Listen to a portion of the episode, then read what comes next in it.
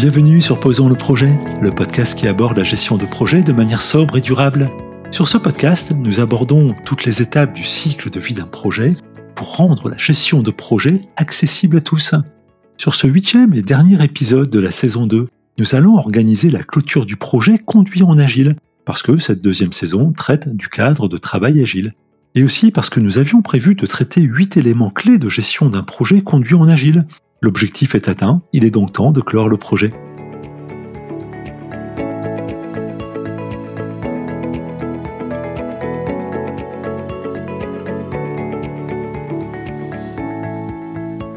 Bonjour Stéphanie. Bonjour Christian. Merci de te prêter à l'exercice à distance. C'était la seule solution pour ne pas reporter encore cet ultime épisode de la saison 2 de Posons le projet. Mais dis-moi Stéphanie, pour ton projet de transition professionnelle, tu as identifié une date de fin pour la transition, au-delà de laquelle tu seras en mode production, en mode run, comme nous l'exprimons parfois? Bah, Pas vraiment, non.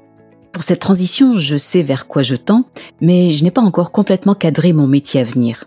Le sera-t-il un jour d'ailleurs? Et c'est bien pour cela que je conduis cette transition en agile. Ça ne veut pas dire qu'il n'y aura pas de fin, mais simplement qu'au regard de mes contraintes, de mes envies et des opportunités qui se présentent, je pense que cette transition va s'opérer sur la durée. C'est sûr que pour un sujet comme celui-ci, ce n'est pas simple d'envisager une cible précise.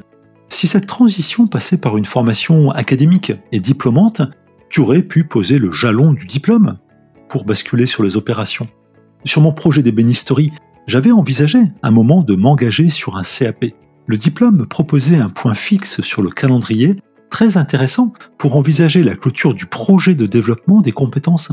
Les choses ne se feront pas ainsi pour différentes raisons et je rencontre les mêmes difficultés pour marquer la transition ou la mise en production. Mais je vais trouver le jalon. Mais tous les projets n'ont pas cette difficulté. Pour la plupart des projets, il y a des contraintes internes ou externes qui imposent des limites pour le projet. Oui, avec parfois même un cadre réglementaire ou un cadre contractuel qui force la date de clôture.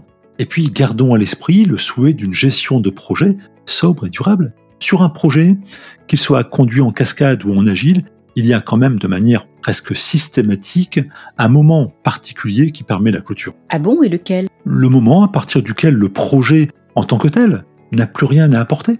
Cela ne veut pas dire qu'il ne reste rien à faire, mais cela correspond au moment où le mode projet n'est plus justifié.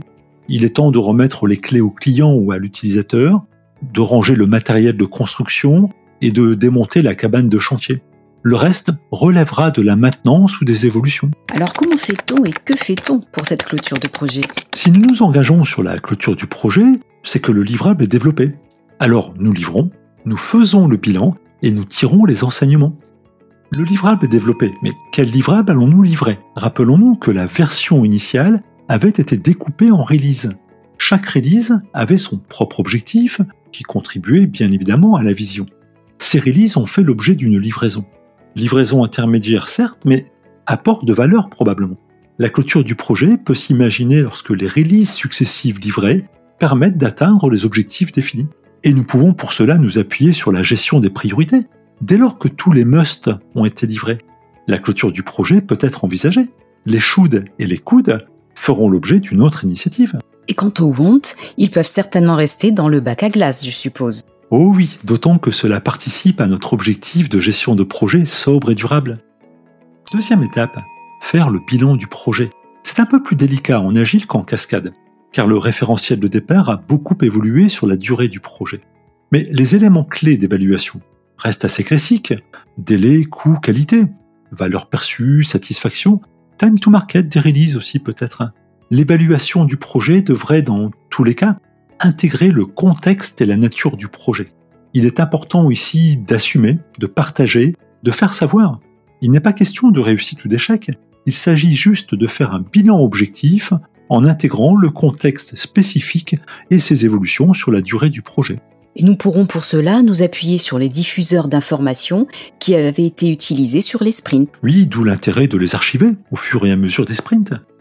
Et enfin, troisième étape, tirer les enseignements du projet.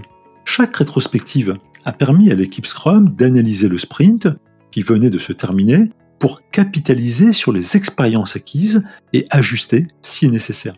Ici, l'angle de vue sera plus large, puisque nous allons observer tout le projet. Mais les trois questions clés de la rétrospective restent valables.